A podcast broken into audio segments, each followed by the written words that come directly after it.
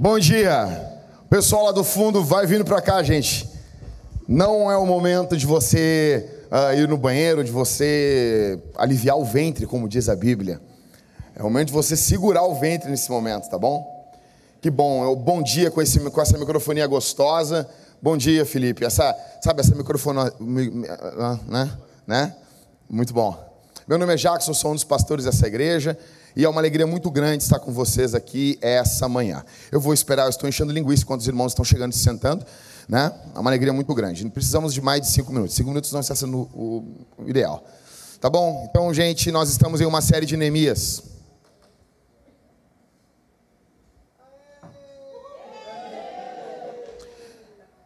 Bom, agora todos com as suas bundas na cadeira. É, há uma probabilidade muito grande do que eu falar um monte de coisa para você, você sair daqui e não prestar atenção em nada. A tua vida não mudar. Você veio em um lugar onde a tua vida não vai mudar. Mas muita gente aqui a vida não vai mudar. Sabia disso? Deus não vai fazer um milagre na tua vida. Não vai, não vai. Porque você não presta atenção na palavra de Deus. Porque você ouve o evangelho e você não não pega ele para si mesmo. Você veio aqui bater cartão. E você sabe assim, ah, eu sei como é que é a liturgia da Vintage, vão cantar duas músicas, vai ter um intervalo, depois vai começar, e eu vou voltar para minha vidinha medíocre do mesmo jeito. Muitos não terão sua vida transformada, porque a gente prega, prega, e a pessoa segue do mesmo jeito. Tinha um pastor, que ele era missionário na Bolívia, e ele contava que ele dizia para os irmãos assim: Irmãos, os irmãos cuspiam no chão. Ele dizia, irmão, não pode cuspir no chão. Tem uma goteira aqui dentro, tá toque, toque, legal. Ele dizia, não pode, não pode cuspir. Os irmãos diziam assim, amém, amém, pastor. Assim. E nós somos, e daí quando eu ouvi isso, eu disse, não, não acredito que tem isso. Acredite, acredite, cara. E nós somos assim muitas vezes. Nós ouvimos o evangelho, sabemos que estamos em missão, e você que está aqui, membro dessa igreja, não convidou cinco pessoas para vir ao culto do domingo, ouvir o evangelho, cantar, receber a palavra de Deus, um irmão de uma outra igreja participar do sacramento. Você não fez isso, porque no fundo, no fundo, você não acredita nisso. No fundo, no fundo, você quer só vir para o culto no domingo e ter sua experiênciazinha religiosa e voltar para sua casa. É isso voltar para as coisas que importam de verdade, voltar para as coisas que são importantes, para as coisas que são de verdade. Porque afinal de contas a gente chega muitas vezes no culto e parece que ligam aquele puff, atrás da cabeça do Neil, vocês se lembram? Quando ele entrava na Matrix? Às vezes o culto é, é isso para muita gente. Liga a Matrix e ela entra no mundo que não é o mundo real, é a Matrix. E a religião muitas vezes é isso para as pessoas. É a Matrix. Você quer saber se você não está tratando a igreja, o evangelho, como matrix? É se você vive como um missionário durante a semana. É se você pensa quando você lê a sua Bíblia, quando você faz o culto com a sua mulher na sua casa, se você entende que a igreja caminha por esses pequenos atos. Então, eu vou pregar aqui hoje para vocês o capítulo 13 de Neemias. Cara, são 32 versículos só de nome. Só de nome, ô, ô, ô Christopher, é só nome. São nesses dias que eu vejo a cara das pessoas, elas me olhando e dizendo assim: é, cada um com seus problemas.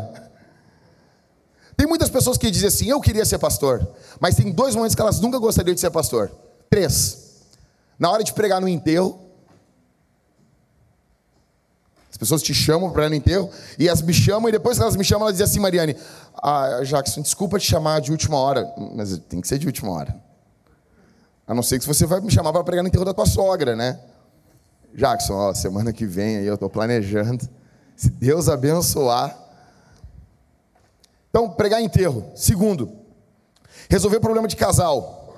Tem pastor amigo meu. Boa, essa tosse é boa, hein, Mateus? Essa tosse aí, ó. Se continuar assim, eu vou ter que pregar no enterro. E o pastor, um amigo meu, foi pregar, no, foi, foi resolver um problema de casal, chegou, tinha sangue na parede. Assim. E a terceira coisa que ninguém quer ser pastor é o dia, quando está pregando uma série de sermão num livro e chega uma genealogia. Aí você diz, é, não, tá com o teu problema. Então é o seguinte, gente, abre aí em Neemias capítulo 3. Você vai ficar com a Bíblia aberta em Neemias, capítulo 3. Seguinte, são 32 versículos, a leitura vai ser longa. Eu preciso de um tempinho, um pouquinho mais do sermão, se precisar passar, porque eu vou gastar um tempão lendo. O que vocês vão fazer nesse momento? Várias vezes eu leio a Bíblia e você nem presta atenção. Hoje tem que ser diferente. Você tem que ler, você vai fazer uma figa ungida, você vai torcer por mim. Gente, eu fiz inglês e francês quando eu era criança. Eu só aprendi a falar qual é o meu nome em, em, em francês. E bom dia, que todo mundo sabe. Dois anos de francês. Então é complicado, essa língua aqui é complicado. Mas eu vou ensinar vocês a como falar as línguas da Bíblia, as línguas originais, é com firmeza. Porque a pessoa que vai te ouvir dizer, hum, ele sabe como é que pronuncia então, né? Tá bom? Gente, preciso que você leia junto comigo, você fique prestando atenção e torcendo por mim, que é o momento mais complicado do sermão é ler genealogia, tá bom? Então, Neemias capítulo 3, todo mundo está com a Bíblia aberta nas suas mãos aí, todo mundo está com o celular, o celular com certeza está no modo avião, ele não está recebendo notificação do Twitter, notificação do Instagram e do Facebook, tá bom? Então vamos lá? Neemias capítulo 3. Eliasibe, o sumo sacerdote, seus irmãos, os sacerdotes, dispuseram-se então a reconstruir a porta das ovelhas. Um bom nome para essa porta.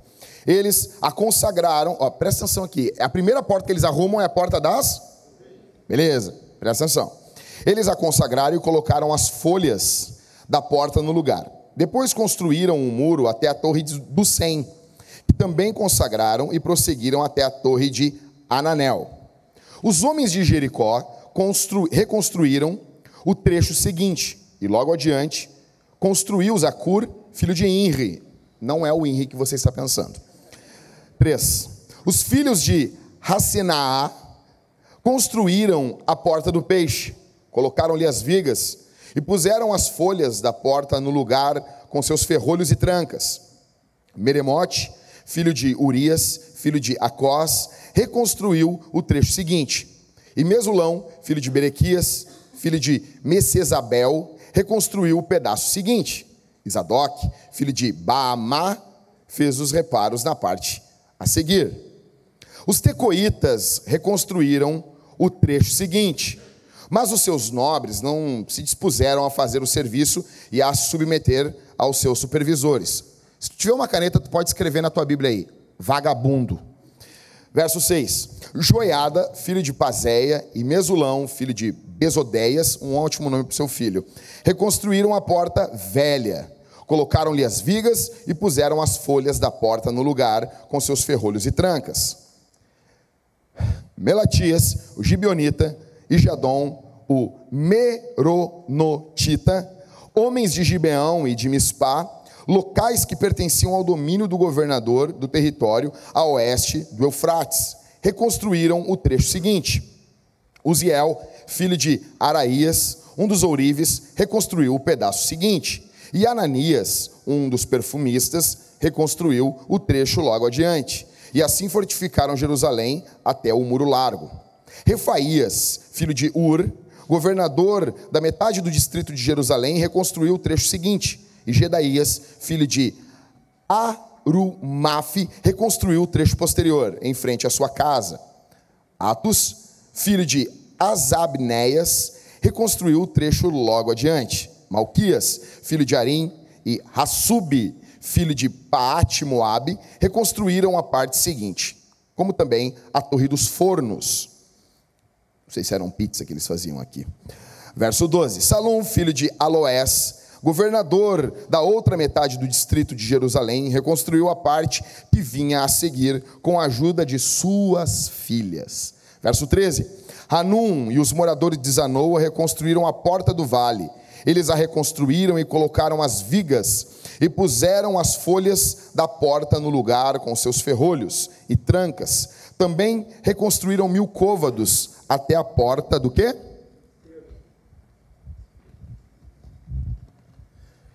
Verso 14: A porta do esterco foi reconstruída por Malquias, filho de Recabe, governador do distrito de Bet Aterém.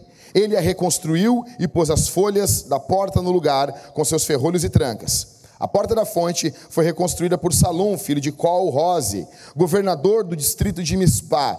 Colocou as vigas e pôs as folhas no lugar com seus ferrolhos e trancas. Reconstruiu também o muro do tanque de Siloé, do jardim do rei, até os degraus que descem da cidade de Davi.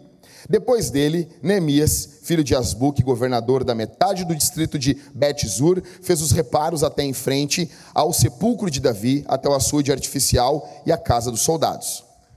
Podemos fazer um intervalo agora? Não, né? Então, vamos de novo. Agora falta a metade. Continua prestando atenção. Não, não perde atenção. Verso 17.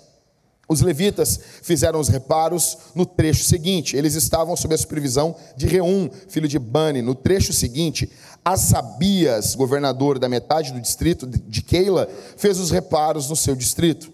No trecho seguinte, a restauração foi feita por seus compatriotas, sob a supervisão de Bavai, filho de Renadade, governador da outra metade do distrito de Keila. Ao seu lado, Ézer, filho de Jesua, governador de Mispá, fez os reparos em frente à subida para a casa das armas, até a esquina do muro. Baruque, não é o cantor, filho de Zabai, reconstruiu a parte seguinte, que ia desde a esquina do muro até a porta da casa de Elisabe, o sumo sacerdote. Depois de Meremote, filho de Urias, filho de Acós, fez os reparos perdão, depois dele, Meremote, filho de Urias, filho de Acós, fez os reparos na parte desde a porta da casa de Eliasibe até o fim dela. Isso aqui, né? Trabalhou um pouquinho. Verso 22. A parte seguinte foi reconstruída pelos sacerdotes que habitavam nos arredores. Em seguida, Benjamim e Assub fizeram os reparos em frente à sua casa. Depois deles, Azarias, filho de Maazéias, filho de Ananias, em frente à sua casa. 24. O trecho seguinte foi reconstruído por Binuí, filho de Renadade, desde a casa de Azarias até a esquina do muro. Palau, filho de Uzai, fez os reparos em frente à esquina e à torre que projeta da casa real superior, perto do pátio da guarda. No trecho seguinte, Pedaías, filho de Parós, fez a restauração. Verso 26. Os servos do templo que viviam em Ofel fizeram os reparos até a frente da porta da água, na direção do leste, e até a torre que ali se encontra. Os tecoitas reconstruíram a outra parte, desde a grande torre que sobressai até o muro de Ofel. Para cima da porta dos cavalos, os sacerdotes fizeram reparos, cada um em frente à sua casa. Em seguida, Zadok, filho de Imer, fez os reparos em frente à sua casa. Semaías, filho de Secanias, guarda da porta oriental, fez a restauração no trecho seguinte. Ananias, filho de Selemias, e Anum, o sexto filho de Zalaf reconstruíram o trecho seguinte. Depois desse trecho, Mesulão, filho de Berequias, fez os reparos numa parte em frente à sua moradia. Depois dele, Malquias, um dos ourives, fez os reparos numa parte que ia até a casa dos servos do templo e dos comerciantes em frente à porta da guarda e até a torre de vigia da esquina. E os ourives e comerciantes fizeram a restauração entre a torre de vigia da esquina e a porta das. Ou seja, começou na porta das ovelhas e terminou onde? A porta das ovelhas. Ou seja, eles fizeram a volta na cidade, construindo. Gente, eu, eu, eu, eu acho legal quando a gente canta, as pessoas aplaudem. Termina. Não, mas é para Jesus. Mas, pô, dá uma moral pro música, né? Eu só acho sério, gente, que depois. Isso não precisa ser hoje, tá? Segura aí. Mas todas as que eu lesse, um monte de, de, de genealogia, tinha que terminar com tinha que terminar com, com, com alegria, Maico. Tinha que terminar com as pessoas rindo, as pessoas, as pessoas botando a mão no peito, pagando flexão. Né? Porque, vamos lá. O que, que a gente leu aqui? A gente leu a lista telefônica de Jerusalém. São 38 caras, é muita emoção. Com certeza, essa manhã, muitas igrejas em plantação missionais estão pregando genealogias. Elas estão emocionadas com as genealogias da Bíblia. Aí alguém pergunta assim: quem se importa com os nomes da Bíblia? Quem se importa com esse monte de nome? Primeiro eu quero dizer para você que Deus se importa. Deus se importa com as pessoas, porque as pessoas não são só números. Deus conhece cada um na sua individualidade. Deus nos conhece. Quero dizer para você aqui essa manhã que você é alguém para Deus. Você é alguém único para Deus. A tua tua, isso aqui não é antropocentrismo. Isso aqui é Bíblia. Você é especial para Deus. Como assim especial? Claro que é, cara. Você tem valor. Você não, não, não tem valor. Reformado ouve isso, fica nervoso, né? Reformado ouve isso. Não, não, não. O que, que tu é? Eu sou um desgraçado, filho da ira, filho da perdição. Eu sou o fio do capeta. Não! Não! Não! Você tem valor porque Jesus te valorizou. Não porque você tinha valor em você mesmo. Você estava pingando o demônio. Né? Agora, semana aí, o William disse assim: um ano, um ano na igreja. Eu disse: que legal, William, um ano com poucos demônios. Você pingava demônio, se torcesse, você pingava Exu. Aí Jesus te valorizou, verteu o seu sangue por você. Então, você, esse monte de nome aqui é importante. Tá? Uh, é um líder que está orando por esses caras, ele tem uma lista de quem está trabalhando com ele. Ah, Jackson, mas mesmo assim, eu acho genealogia chato. Genealogia só é chato porque o teu ranhento não está aqui.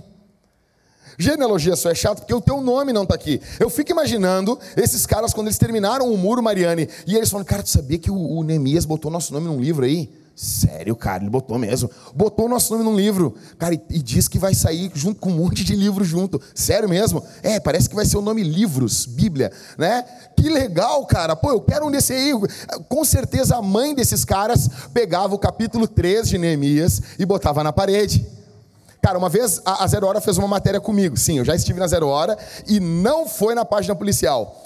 Eu tinha 16 anos e a Zero Hora fez uma matéria comigo. Cara, se imagina, quando eu cheguei no colégio e tinha. Cara, eles botaram a minha. A, a, a, matéria da Zero Hora comigo, era uma página comigo, cara.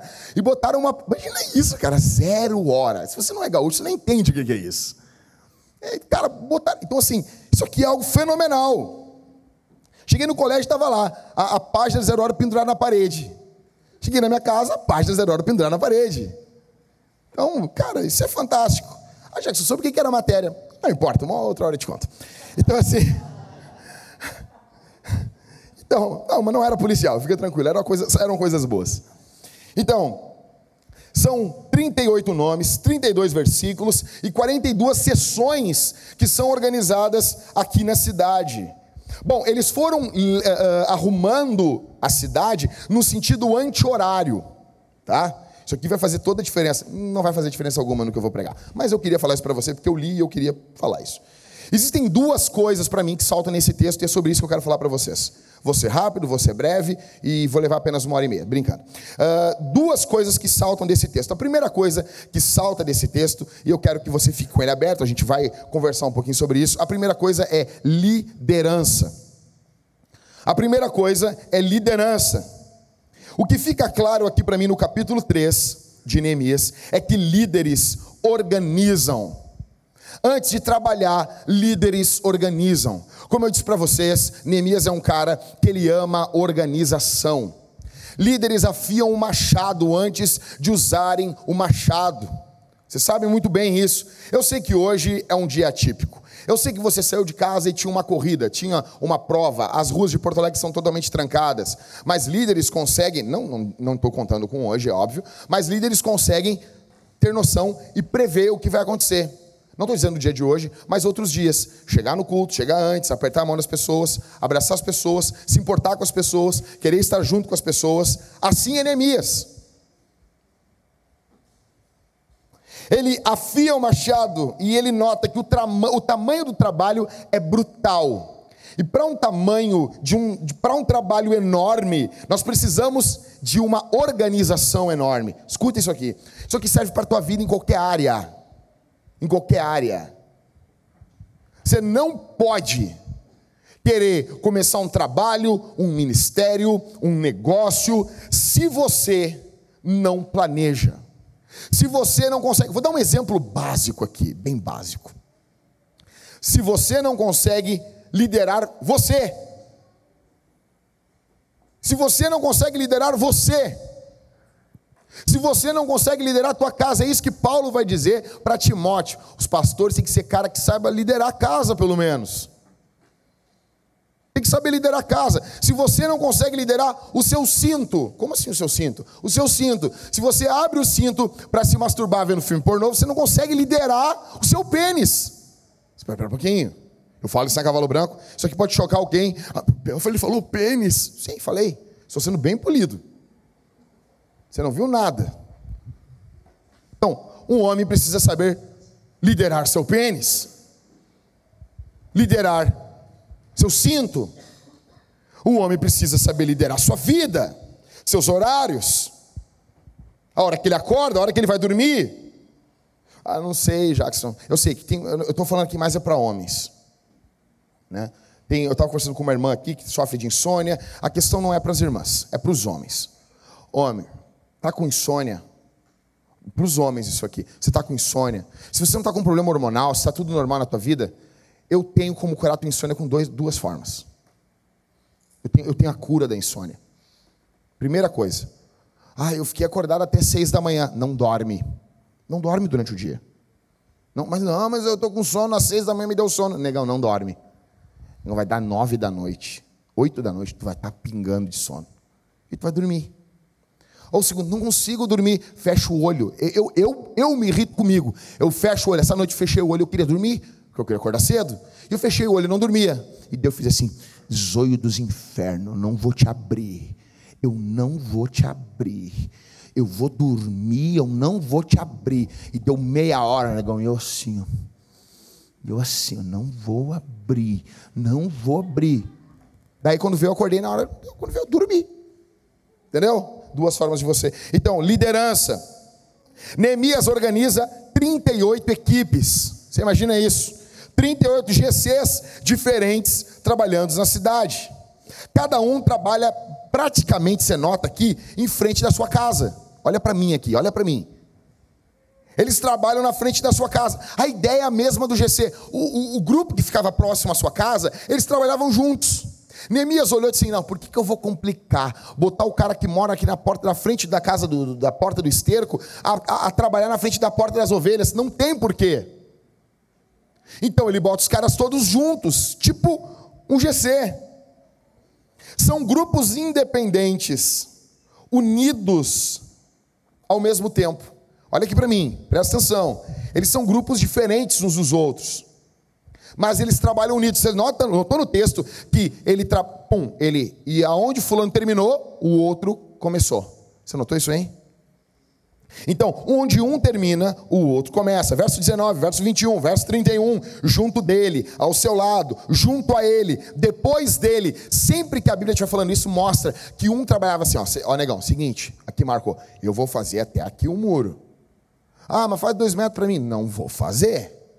Daí o Marco, tá bom, Jacques. Eu fazia o um muro até aqui, e daqui o Marco fazia. Eu dizia, Marco, tá torto isso aí. Ele dizia, não, não tá torto, é teu olho que é vesgo mas a gente está trabalhando em equipe. É isso que está acontecendo. Por que, que eles fizeram isso? Neemias organizou isso. Neemias organizou 38 times para trabalharem no campeonato do Muro de Jerusalém. No começo, você olha para mim aqui. No começo você nota, Neemias é um generalista. Ele faz tudo. Faz tudo. Ele corre, ele bate o escanteio, ele cabeceia na área, ele faz tudo. Só que agora Neemias está se especializando em organização. Deixa eu dizer uma coisa para você. Uma das coisas que mais me frustra na igreja, sério, pastor? Sério, é quando eu tenho que fazer coisas que prejudicam o meu trabalho pastoral. Me frustra. Me frustra quando eu tenho que pegar e fazer coisas que não é o papel do pastor fazer na igreja. Porque eu sei que o que eu deveria fazer eu não estou fazendo. É bonito, dá um charme para as pessoas. Mas o pastor que cuida do púlpito, ele tem que cuidar da Bíblia. Ele tem que ter muita Bíblia. Eu tenho pavor de uma coisa. Eu tenho, eu tenho um medo terrível de estar conversando com as pessoas e as pessoas falassem: pô, pastor, sabe aquele texto da Bíblia? E falar um troço que eu não lembro. Eu disse: meu Deus. E quando a pessoa fala um negócio, pastor, uh, tal coisa da Bíblia. Eu já fico, agora. Eu não posso errar, cara. Por quê? Porque é meu trabalho que é meu trabalho. Você não vai aceitar. Você vai fazer uma. Ah, vou lá fazer. Digamos o Lucas. Vou dar um exemplo, Lucas. Vou dar um exemplo. O Lucas vai fazer uma cirurgia. Vai fazer uma cirurgia, assim, tipo, pô, consertar uma unha encravada, Lucas. Aí tu chega, quando tu acorda da anestesia, tu tem dois peitos. Imagina que horror isso. Peitão grandão, bonitão, assim. Tu até fica olhando assim, pô, até que é bonito.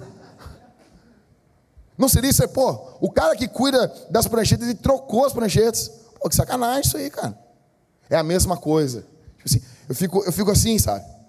Então, Neemias é esse cara, ele era um generalista, ele fazia tudo. Agora a organização aqui cresce e cada um cuida de uma área. Note isso aqui comigo, cara. Cada um cuida de uma área. E Neemias agora é um armador.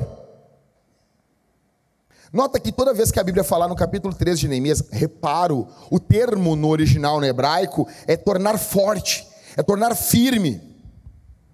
Uma outra coisa que fica claro aqui dentro da liderança ainda é que ele lidera essas equipes em suas responsabilidades. Sabe por quê, gente? Existe uma coisa chamada confiança. Uma igreja não vai para frente sem confiança. E confiança, muitas igrejas dão confiança e tiram confiança de forma errada, a maioria das igrejas. Como que elas fazem isso? Elas dão confiança rapidamente. E elas tiram a confiança lentamente. É o contrário. Aqui na Vintage, nós damos a confiança lentamente. É lentamente. A confiança diáconos, ouçam isso aqui. A confiança é dada lentamente e ela é tirada rapidamente, porque é, é a igreja, é o povo de Deus. Nós não podemos brincar com o povo de Deus. Isso aqui não é laboratório. Nós não estamos brincando de laboratório aqui, fazendo, fazendo pesquisas com as ovelhas do Senhor. Jesus nos mandou cuidar das ovelhas, apacentar e não fazer, fazer experiência com as ovelhas. O que está acontecendo aqui? Existe confiança. E pessoas de confiança devem ser colocadas em posição de liderança. Deixa eu dizer uma coisa para vocês. Por que, que o Cauê está liderando a banda aqui? Já vai fazer anos. Porque eu confio nele. Eu confio no Cauê. Eu sei que vai ter música domingo. Eu sei que ele vai ensaiar a banda. E a gente está cada vez se, alinhando mais ainda no trabalho ministerial aqui. Quando o Rodrigo, porque eu queria um líder de louvor, um pastor do louvor, eu queria alguém que conhecesse Bíblia. Porque nós temos muitas igrejas que cantam um monte de porcaria. Sabor de mel, uh, sabe aquela música idiota, aquela, ah, eu quero botar tuas mangas no tamanho dos meus braços. Já viu essa música? Do Antônio Cirilo. Antônio Cirilo é um cara legal, tá? Só não canta um ovo, mas ele é um cara legal. Eu sempre, eu, quando eu vi o Antônio Cirilo cantando, eu tive vontade de gravar um CD. Ele canta muito mal. Ele canta muito mal. Ele canta muito mal. Ele começou arrumando os cabos de, de som do David Killan. Devia ter ficado ali. Tô brincando. Não, o que acontece? Aí tem, ele tem uma música, uma música ruim só, uma só, uma só. E daí fala lá, ah, Jesus, eu quero botar os teus tamancos, quero botar eh, teu alpargata, quero botar uma camisa com as mangas maiores que meus braços, eu quero correr para casa que nem um, pela casa que nem um retardado, eu quero, tipo assim. Eu, eu disse, não, imagina eu chegar num culto e o Cauê estiver cantando um troço desse, cara. Eu acho que eu vou ter uma úlcera na hora, assim. Tipo, eu vou sair correndo e vou dar uma voadora no Cauê, no meio do culto, assim. Tipo, eu não posso isso, mas eu não, como é que eu vou explicar para ele tanta coisa de teologia? Aí o Rodrigo, o Everton e eu tivemos uma ideia. Vamos comprar uma teologia sistemática para ele. Eu primeiro perguntei, então, é, tu leria um livro de mil páginas, se te desse um livro de mil páginas? Eu, claro que eu leria, mil páginas. Ó, leio todo dia. Aí, o que nós fizemos? Aí disse, é, mas é 1046 páginas. Eu disse, então, beleza, então tá, seguinte, nós temos aqui para te daí, pum, compramos uma teologia sistemática do Wayne Gruden. E assinamos, fizemos uma dedicação, de, dedicação aos pastores e entregamos na mão dele. Cauê, aqui está isso aqui. Que legal, cara. Tu vai ler cinco páginas por dia e vai me mandar um resumo por áudio no WhatsApp. E eu falei, Cauê, em torno de dois minutos tá bom. O Cauê mandava às vezes uns áudios de 15 minutos. Quando eu olhava 15 minutos, dava uma tristeza na alma, assim. Não mande áudio de 15 minutos, cara. Isso é uma droga dos infernos. O cara acha que tenta vida. Só quem pode fazer isso é a Carol.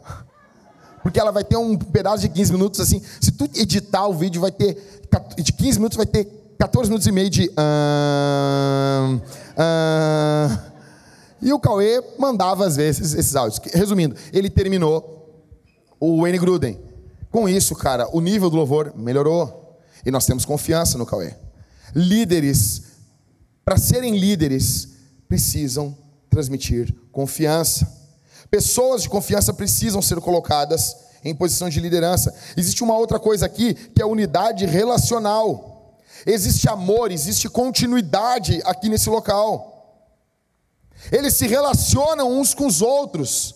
Ou seja, um GC terminou uma parte do muro, digamos assim, o GC do Júnior termina uma parte do muro, aí do lado está o quê? Está o GC do Mateus. O GC do Mateus continua essa parte do muro, depois tem o GC do Leonardo, o GC do Leonardo continua a outra parte do muro. E uma corrente, ela é tão frágil quanto o seu elo mais frágil. Não adianta todos os elos serem fortes se o elo mais se houver um, um elo muito frágil, quando puxar os elos fortes não não vai romper, mas aquele elo frágil vai romper. Assim era o muro em Jerusalém. Não adiantava todas as partes serem fortes. Não adianta, meu irmão. Nós termos plantado, estarmos plantando uma igreja, se nós temos GCs fracos, que não oram, que não buscam a Deus, que só dão problema, que são um caos dentro da igreja. Minha oração é que vocês estejam reunidos, caia uma bomba e acaba com o GC. Pelo menos encerra bonito. Nós tivemos GC aqui na igreja, tivemos dois GCs aqui da igreja, que os líderes eram uns demônios. Eram uns demônios. Só criavam problemas. Imagina esse Neemias colocando aqui, colocando os caras, e os caras vão trabalhando. Quanto maior a igreja, escuta o que eu vou dizer aqui. Escuta o que eu vou dizer aqui. Quanto maior a igreja, mais especialistas nós precisamos. Como assim, Jack? Óbvio. Por exemplo, se você chegar para mim e perguntar assim, Jackson, meu filho está tendo um problema com maconha. Eu nunca fumei maconha. Eu posso, eu conheço a Bíblia, eu andei com maconheiros. Alguns deles estão com a camiseta Lula livre. Estou brincando, né? mentira isso. Mentira, mentira, isso é brincadeira. Foi uma brincadeira, gente. Petista é bem-vindo aqui no nosso meio. É bem-vindo mesmo, de verdade. Então é brincadeira isso. Alguns são colorados, outra brincadeira. Colorados são bem-vindos.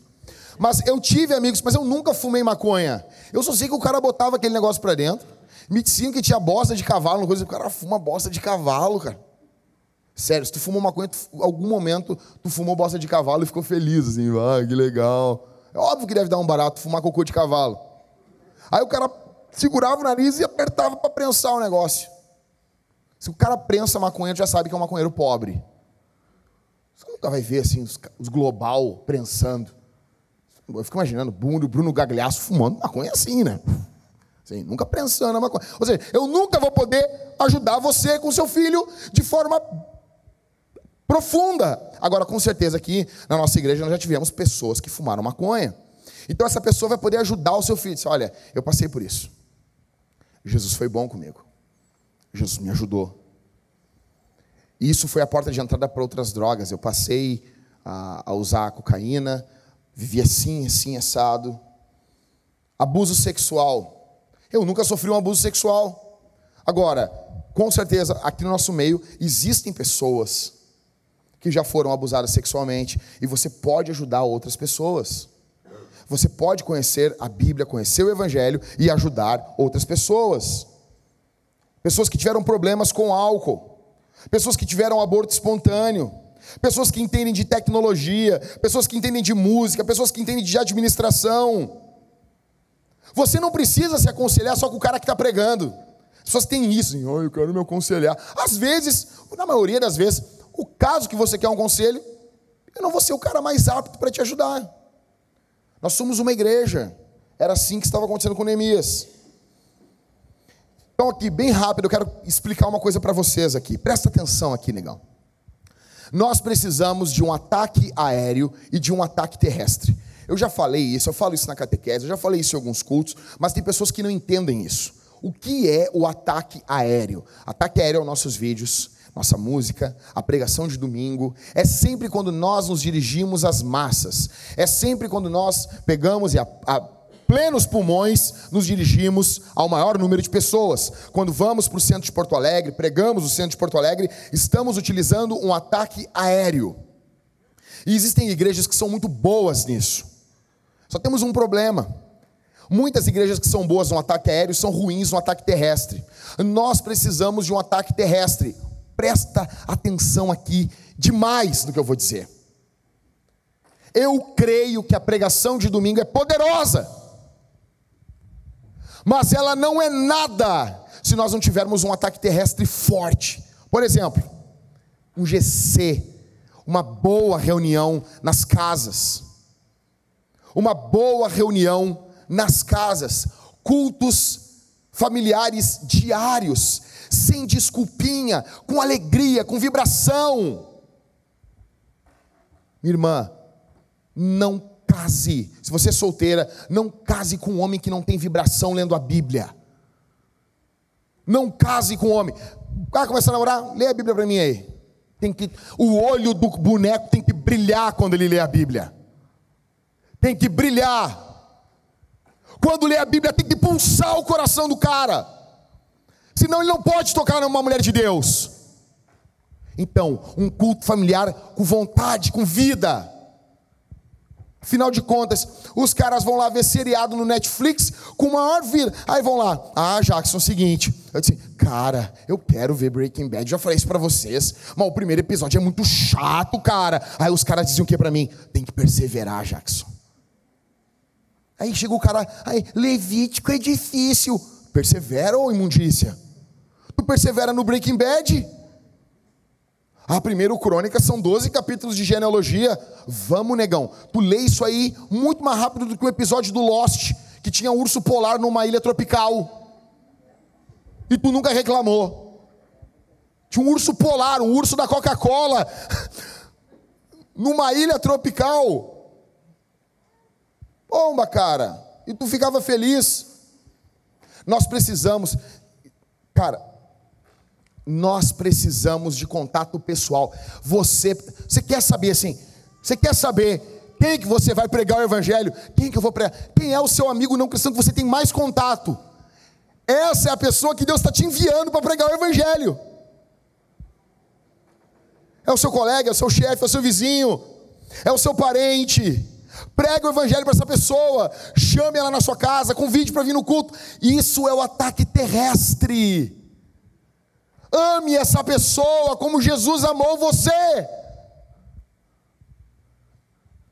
É isso que Neemias está fazendo. Neemias é o seguinte, negrada, eu estou cuidando aqui com uma galera do ataque aéreo. Capítulo 2 é ataque aéreo. Ele vai, ele olha a cidade, ele se levanta, ele prega para eles no final do capítulo 2. Agora, capítulo 3 é ataque terrestre. Nós precisamos meter a mão. A pregação é importante, mas a pregação do evangelho não é nada se você não fizer nada durante a semana.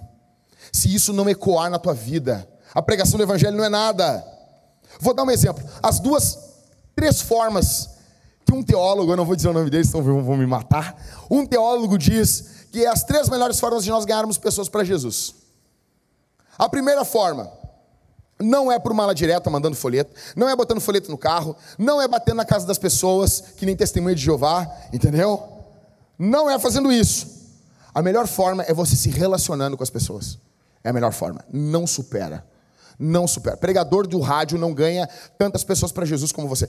Hum, pregador da televisão não ganha tantas pessoas para Jesus como uma pessoa que se relaciona com outro. Ou seja, se nós temos aqui quase 100 membros, cara, nós temos em potencial, no mínimo, mais 100 pessoas que podem ser alcançadas pelo amor de Jesus, pela graça do Senhor. A segunda forma são pequenas reuniões de oração e de estudo da palavra. E nós vamos produzir isso para você poder abrir a sua casa e estudar a Bíblia. Vai ter um material da Vintage bom para você ensinar na sua casa. Para você abrir para pessoas, não é GC, é um material para você abrir para pessoas não cristãs.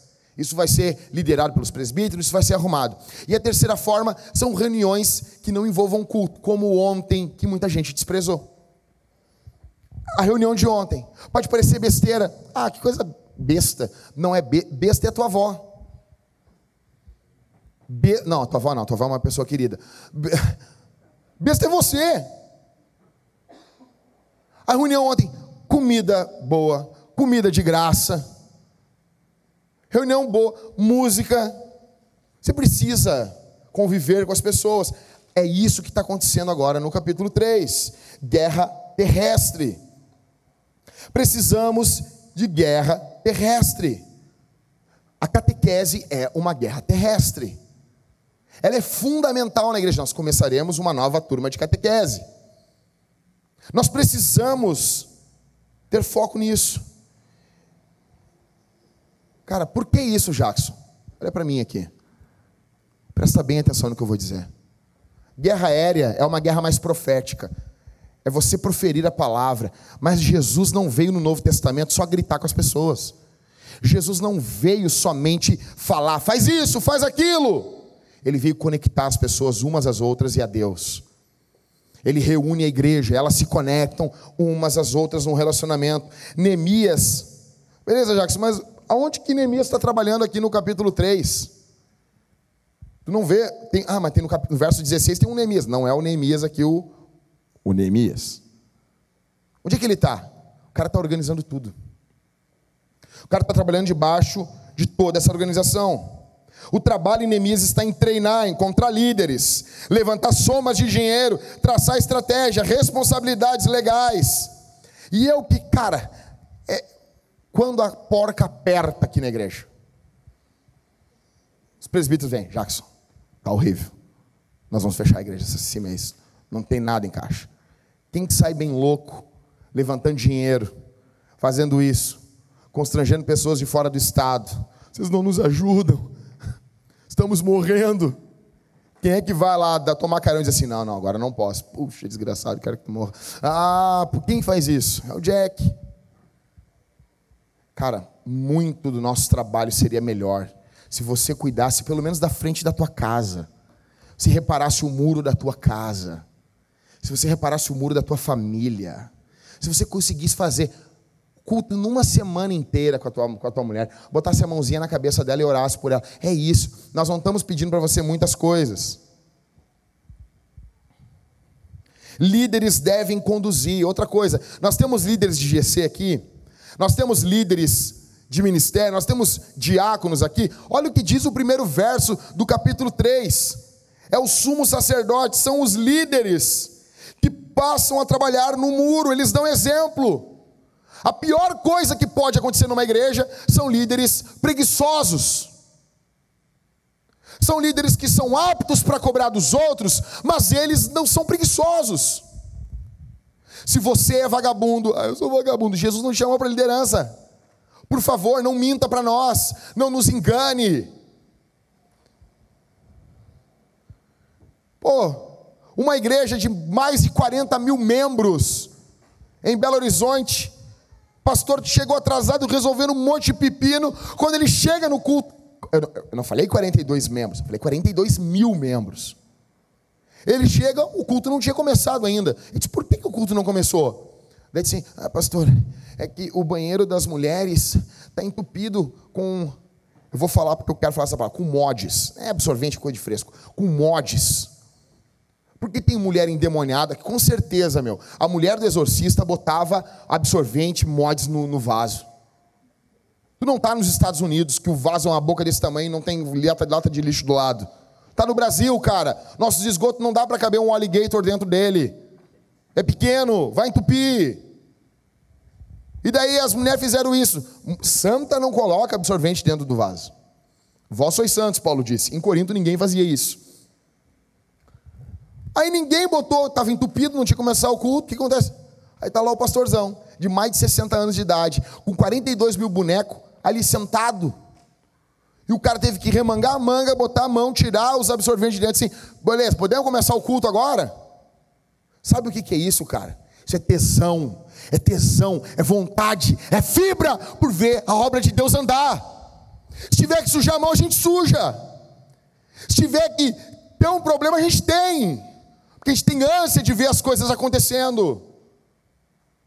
Assim são os líderes, no capítulo 3. Você quer servir no ministério aqui na igreja? Você quer? Você quer isso? Sirva com a sua família. Coloque sua família junto. Minha esposa participa de toda a, a produção dos sermões. Eu vou produzir um negócio, eu vou lá. Ela não quer ouvir, eu faço ela ouvir. Ouve isso aqui. Ai, já, o que foi? Deus chamou você para liderar? Você serve? Você ama servir? Você quer ser líder? Eu quero, Jocas, eu quero. Deus chamou você. Então tá, meu. Então limpa o banheiro. Você, você aguenta ser confrontado? Líder tem que ter mais confronto. Você aguenta ser sabatinado? Você não vai chorar, chamar a mãe? Por que isso? Estou te perguntando, rapaz, responde. Você aguenta isso? Podemos mexer na sua vida? Dá para cutucar a tua vida? Dá para chegar assim, por que, que isso aqui está desse jeito? Por que está que, que tá fazendo desse jeito, sim? Ah, pastor, isso aqui é a minha vida. Como assim? Tu é criador agora? Tu é o Senhor agora? Tu não tem vida, meu. Nem vida tu tem. Líderes precisam ser confrontados. Então a primeira coisa que fica aqui são duas coisas, tá? Eu já estou terminando, fica tranquilo, segura na cadeira aí. A primeira coisa que salta do texto é liderança. A segunda coisa que salta do texto é trabalho duro, é hard work, trabalho duro. Por que, que esses caras estão o nome todos deles aqui no capítulo 3? Porque Deus ama trabalhar através de pessoas. Deus ama isso. Deus podia ter feito um monte de cesto de pão, de peixe. Podia ter feito ou não podia ter feito? A Japão. Ali. Imagina? Um monte de bisnagueira Seven Boys. Legal isso, hein? Vai chegando domingo, vai me dando uma fome, Marco. Imagina? Haja peixe um monte de sardinha, porque sardinha é gostoso, é um negócio gostoso. É melhor que atum. Não vem, é, não é, tem mais ômega 3, é melhor, é mais gostoso. Sardinha com molho de tomate, então, ainda. Sódio na veia. Aí Jesus, imagina, multiplicando um monte de pacote de bisaguinha, pão seven boys e um monte de sardinha ali para o povo comer. Imagina isso. Mas não, ele pega cinco pães e dois peixes, porque ele pega o que a gente dá, a gente dá um pouquinho. A gente faz um pouquinho e ele multiplica, ele faz mais. Porque o nosso Deus ama trabalhar através de pessoas. Ele ama fazer isso e é o que ele está fazendo no capítulo 3. Deus é um pai, cara, olha para mim isso aqui. Eu fui criado quando era pequeno, quando a minha mãe estava estudando. Minha mãe se casou muito cedo, com 17 anos de idade. O meu pai me botava dentro do táxi e fazia algumas corridas em Porto Alegre comigo dentro do táxi, pequeno, cabeçudo, sim. Parecendo um ET. Eu saí da barriga da minha mãe com 4,450 kg. Minha mãe disse que eu tenho que pagar uma cirurgia de barriga para ela até hoje. Eu disse, ninguém me consultou. Ou seja, meu pai me levava para trabalhar. E eu pensava, não, estou trabalhando com meu pai. Não, cara, só complicava. Cagava ali, fedia o táxi. Tem criança, pequenininho, cara, faz um cocô, assim, mas que isso, cara? Saiu e isso era Magedon de dentro dessa criança. Uma bundinha tão pequena, um corpinho tão pequeno. Parece que saiu o apocalipse. Tem criança que expulsa demônio com a bunda. O ministério é a mesma coisa de um pai levando o filho para trabalhar. Deus pode salvar sem minha pregação? Claro que pode, cara. Mas não, tem cara que prega pior do que eu. Jesus pode salvar? Pode. Mas ele olha assim: vou usar esse cabeçudo aí. Ah, vou usar, ele é vesgo ainda, vou olhar de forma ampla para a igreja ainda. Vai ser demais. Ele vai ver os caras conversando no canto, assim, ó. Você está entendendo isso? Visão de aranha. Então, assim, ministério é isso. É o que está acontecendo aqui no capítulo 3.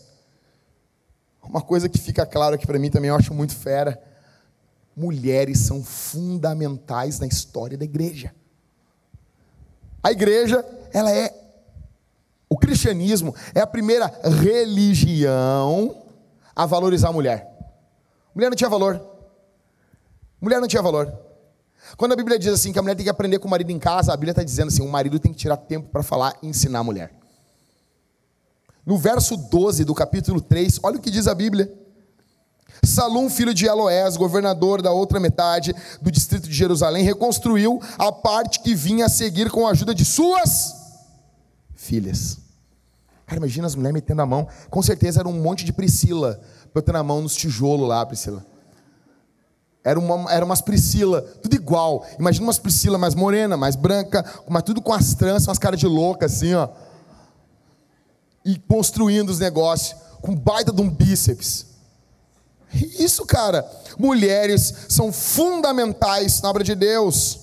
Uma outra coisa que fica claro aqui é que, cara, tra é trabalho duro, exige lidar com coisas terríveis. A chamada porta do esterco, onde os bichos iam cagavam. Tem que reconstruir isso aqui também, Neemias? Tem, cara. E alguém vai ter que fazer isso. Escolha trabalhar na porta do esterco. Todos aqui estão trabalhando juntos. Isso aqui é um retrato do reino de Deus. Os líderes fazem a frente, verso 1. Cada um trabalha segundo a sua habilidade. Agora tem quem não quer trabalhar, verso 5. Vocês viram aqui? Os tecoitas reconstruíram o trecho seguinte. Mas os seus nobres, o no, tinha uma casta, né? Ó. Tinha um pessoal, a família Zafari dos tecoístas, mas os seus nobres não se dispuseram a fazer o serviço e a se submeter aos seus supervisores, vagabundos. E o Neemias, ah é, cara, vou botar na Bíblia que tu foi um vagabundo, chinelão, safado, cachorro sem vergonha, vagabundo, abandonou a missão. É isso aí. Infelizmente, não podemos esperar por unanimidade. Vai ter gente aqui que vai sugar o trabalho dos outros. Eles vão ver a galera se matando aqui para fazer a cenografia e eles não vão se voluntariar. É muito legal. Ah, que bonito. Fizeram os tijolinhos, fizeram isso. Negão, te voluntaria. Te envolve no trabalho. O nosso Deus é belo. Tudo que nós fazemos tem que envolver beleza. Tudo que nós fazemos precisa envolver beleza. A história do cristianismo é assim: as catedrais, as pinturas, nós legamos uma cultura ao mundo e nós não podemos parar de fazer as coisas assim. Nós queríamos ter um teto melhor, sem essas lâmpadas do demônio, queríamos, mas a gente não tem fundos. E quando tivermos, vamos fazer. Não estão lá, o Maringá, lá em Maringá não estão fazendo um negócio bonito lá da igreja lá? Cara, Pois manda no grupo da igreja aquele vídeo lá, por favor. Tem que ver o que estão fazendo, o que a igreja está fazendo em Maringá. Você imagina isso? Você imagina se todo mundo meter a mão, meter a mão mesmo, e a gente fazer equipes para trabalhar, como foi a reconstrução do muro. Existe gente que vai trabalhar, ah, Jackson, como é que vai ser o trabalho duro? Verso 6, olha como é que diz: Joiada, filho de Pazeia, e Mesulão, filho de Bezodeias, reconstruíram a porta velha. Os caras trabalharam junto. Os caras assim, bah, bah, vamos ter que fazer um muro agora, hein, meu? Vamos ter que fazer. Bah, mas recém nasceu o meu piá, cara. E o outro, bah, tu nem sabe, cara. Eu tô meio doente. Vamos fazer junto. Vamos, cara. E diz a história que eles cantavam junto. Não, tô brincando, isso aí sou eu falando mesmo. Mas os caras trabalharam juntos. Ou seja, tem gente que vai trabalhar junto, tem gente que não vai trabalhar, vai ter trabalho feminino, vai ter gente que vai trabalhar só na frente da sua casa. Seguinte, barra, não vou poder, cara. Eu tô muita, eu tô, eu tenho muita louça para lavar. Mas eu vou poder arrumar a frente da minha casa, pelo menos eu vou dar uma ajeitada aqui. Ô seu Neemias, conta comigo a parte da frente da minha casa eu vou arrumar um muro aqui. Vai ter um que trabalhou muito. Em outras traduções, vai falar o verso 20 do capítulo 3.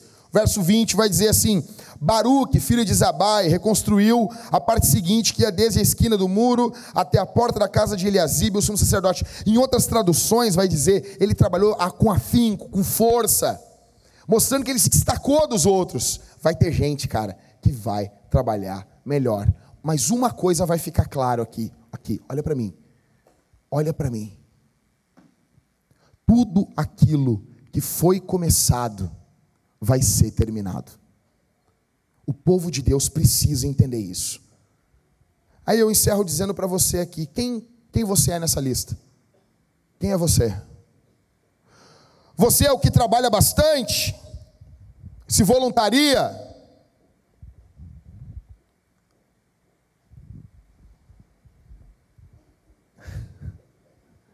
Não, é demais isso, né? Demais isso. Demais. Não, ô Marco, é demais. É demais. Quem você é nessa lista aqui? Você é alguém que se voluntaria? Ou alguém que simplesmente que vem ter uma experiênciazinha religiosa e vai embora? Quem você é?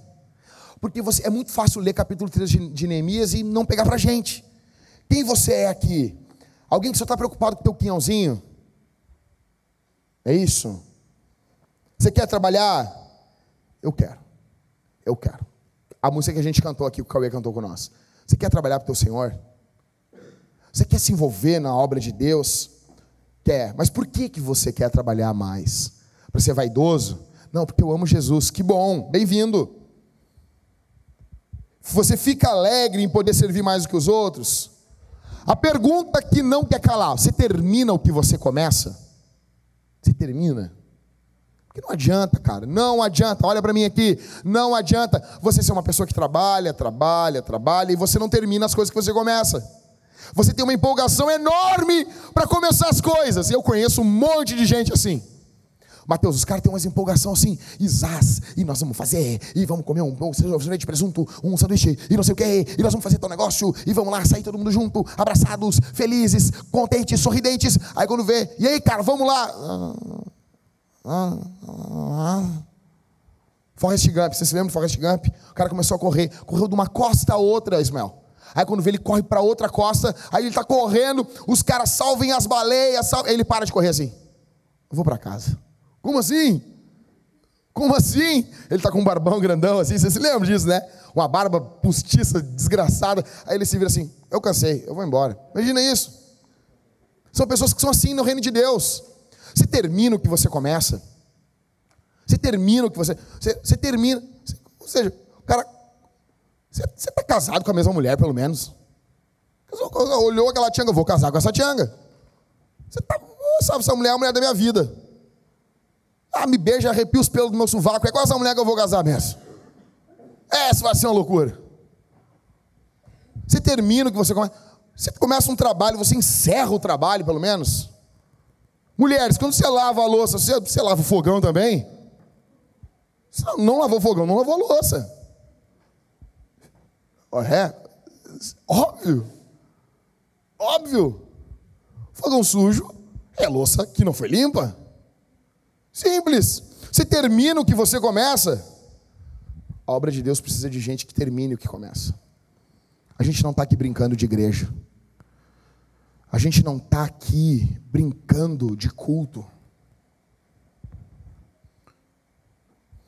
Eu encerro dizendo que para reconstruir o muro, no capítulo 3, Deus usou pedras. Saúde. Deus usou pedras velhas. Eles não tinham como fazer pedras novas. Os muros dessas cidades, eles constantemente eram feitos de pedras antigas. Pedras, as pedras que eram do muro que foram destruídos. Deus usa pedras que um dia serviram e foram demolidas, assim como você e eu. Pedras que um dia tiveram utilidade e agora já não tem mais. Nós estamos reconstruindo a cidade. E eu quero dizer que você pode ser a pedra que nós estamos precisando. Que Deus pode usar de novo você que Deus pode acender no teu coração um fogo pelo Evangelho. Reacender uma chama dentro do seu coração. E você ser essa pedra que está faltando. Existem pessoas aqui, escute o que eu estou dizendo aqui. Existe gente aqui que nunca viu o que é um pai de verdade. Você pode ser esse pai. Existem, jovens aqui que nunca viram o que é uma mãe de verdade, o que é um esposo, uma esposa de verdade. Você pode ser esse esposo. Você pode ser esse exemplo aqui dentro. Você é a pedra, provavelmente, que falta na nossa reconstrução. Eu quero dizer que nós contamos com você. Eu quero orar por você. Quero que a gente ore nesse momento, sentado mesmo. Isso aqui é tudo que eu posso fazer com uma lista de nomes. Semana que vem eu vou pregar uma lista de xarope para vocês. Ah, Jacques, quero só ver. Vou mandar para ti essa receita de bolo. Quero ver o que, que tu prega com isso aqui. Isso aqui é o que eu consigo, gente. Desculpa. Ah, Jacques, mas é o que eu consigo. Me manda um esboço da próxima genealogia. Me ajuda. Você quer ver uma pregação sobre genealogia boa? Mateus capítulo 1. Tá lá, eu mando para você depois. Se você não é cristão, tem alguém, tem alguém não cristão e está perguntando o que isso tem a ver comigo? Tem a ver contigo tudo. Tudo. Jesus fez o trabalho por nós. Você e eu estávamos em pecado indo ao inferno, mas Jesus tomou o nosso lugar na cruz do Calvário, assumiu, recebeu a ira de Deus, do Pai, sobre ele e morreu no lugar de pecadores, de pessoas imundas. Jesus é o melhor Neemias, ele trabalhou pelo povo de Deus ele destrói o muro que nos separava, nós e o povo de Deus, e nos une em uma família. Jesus reconstrói a comunhão do homem com Deus. Jesus justifica pecadores, tornando pecadores justos. Eu encerro dizendo para você que não liderar, não trabalhar é pecado. Você não tem uma opção. Você que é membro aqui da Vintage, você não tem uma outra opção.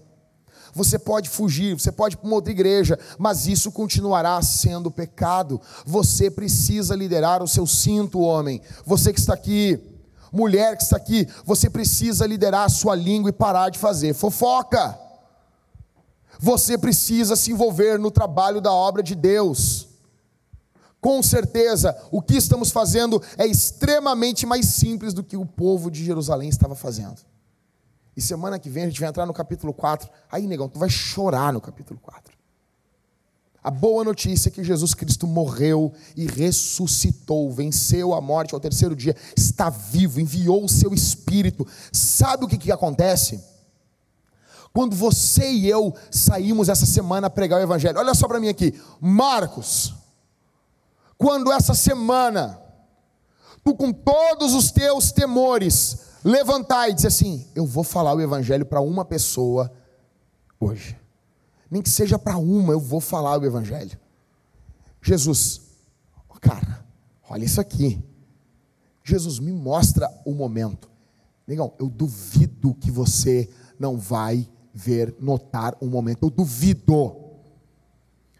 Moody, que foi um evangelista no século XIX, estou encerrando mesmo. Moody, que foi evangelista, evangelista no século XIX, ele tinha um, um propósito de vida. Ele não passaria o dia sem falar de Jesus para uma pessoa. Aí um dia, numa noite fria em Chicago, ele está caminhando, onze e pouca da noite, e ele se lembrou: eu não falei de Jesus para ninguém hoje. E ele tinha mais ou menos assim, ele era grandão, ele tinha mais ou menos uns, uns 140, 150 quilos, ele era grandão, altão e gordão, fortão. E daí ele olhou assim, tinha uma guriazinha, tipo, tipo a Carol, a Carolina do Mateus, assim. Magrinha, assim, caminhando. E daí ele olhou, ei moça, só um pouquinho, e saiu correndo atrás dela. Imagina isso. E ela olhou ele e saiu correndo.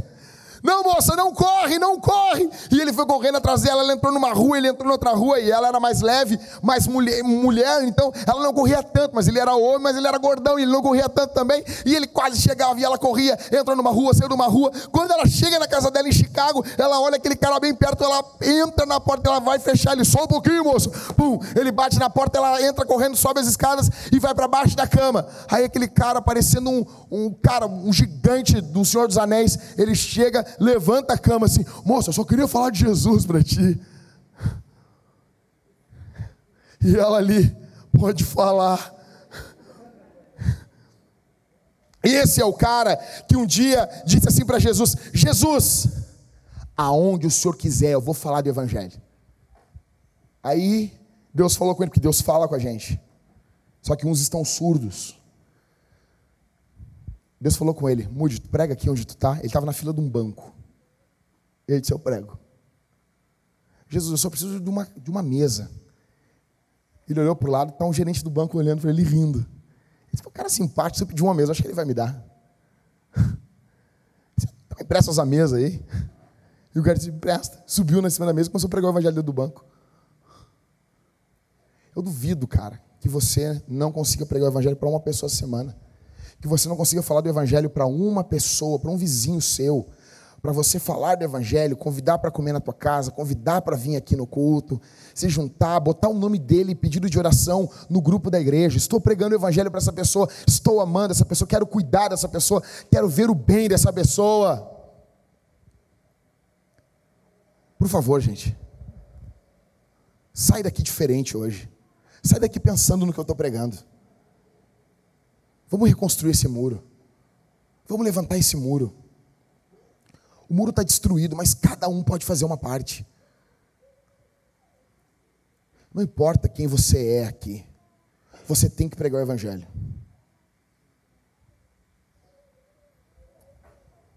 Vamos orar? Feche os olhos. Feche os olhos. O Espírito Santo está aqui. Feche os olhos. Enquanto você está de olhos fechados, imagina isso comigo. Uma igreja trabalhando unida. Unida. Imagina uma igreja contagiando uma cidade. Imagina isso. Você imagina isso?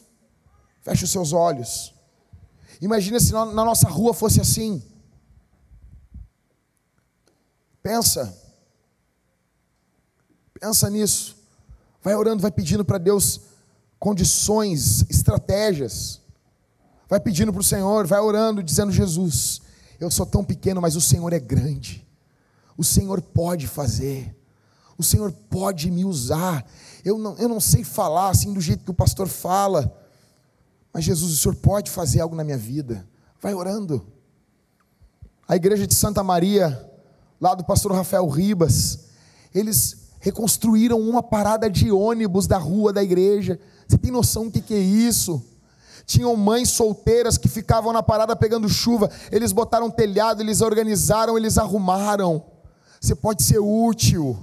Nós podemos fazer algo na nossa época para a glória do nome de Jesus. Feche os olhos, vamos orar. Pai nosso que estás no céu, santificado seja o teu nome. Venha o teu reino Seja feita a vossa vontade, assim na terra como no céu. Ah, Senhor, que o teu reino venha. Desperta o teu povo que está aqui, Senhor. Que essa semana seja uma semana dinamizada no poder do Espírito Santo. Nos desperta, ó oh Divino Espírito. Eu sou tão limitado, mas tu és tão bom Tu pode pegar esses meus cinco pães e dois peixinhos, que é esse sermão tão simples, e alimentar a vida dessa igreja. O Senhor pode fazer isso. O Senhor consegue fazer isso. O Senhor tem total liberdade para fazer isso. No nome de Jesus, Divino Espírito, nos sacode nos sacode em nome de Jesus. Que nós venhamos reconstruir os muros e que essa cidade seja alcançada pelo poder do Espírito Santo. No nome de Jesus e para a glória do Deus Pai. Amém. Aplauda o Senhor Jesus aqui.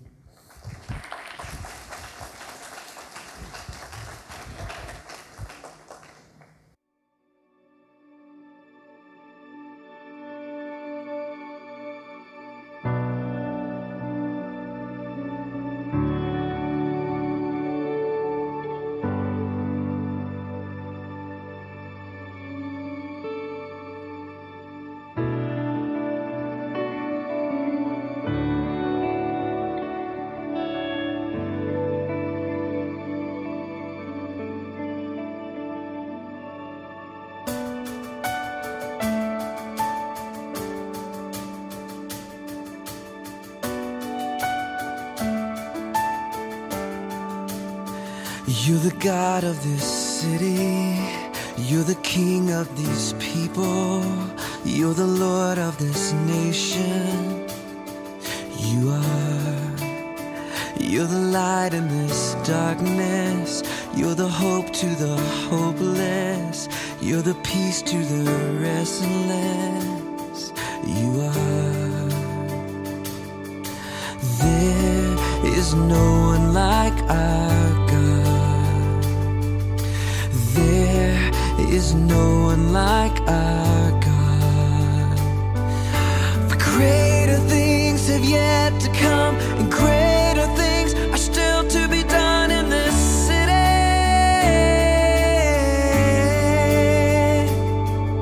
Greater things have yet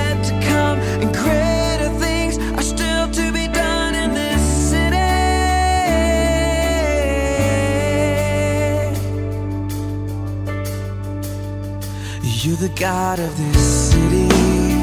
You're the King of these people. You're the Lord of this nation. You are. You're the light in this darkness. You're the hope to the hopeless.